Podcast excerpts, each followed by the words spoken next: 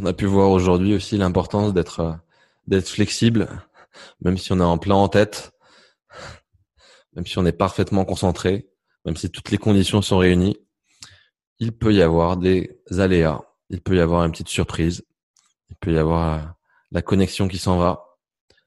Et là, le but, c'est vraiment d'être préparé à ça, d'être préparé, d'être flexible, c'est-à-dire euh, on se prépare en, mettant toutes les chances de notre côté pour réussir, mais être préparé à ce qu'il puisse y avoir des envahisseurs, des interférences, des surprises.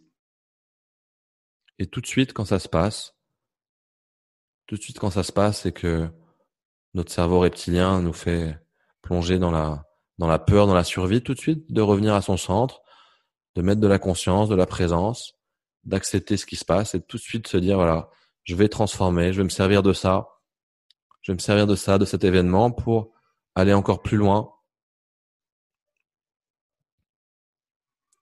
Et ça devient un grand jeu. Un grand jeu où on n'a plus peur qu'il nous arrive des choses. Donc du coup, on met plus notre attention là-dessus.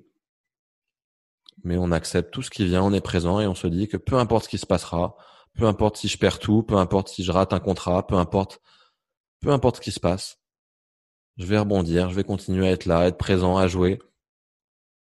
Et donc du coup, il peut rien m'arriver. Tout ce qui peut m'arriver sera un apprentissage, sera une victoire.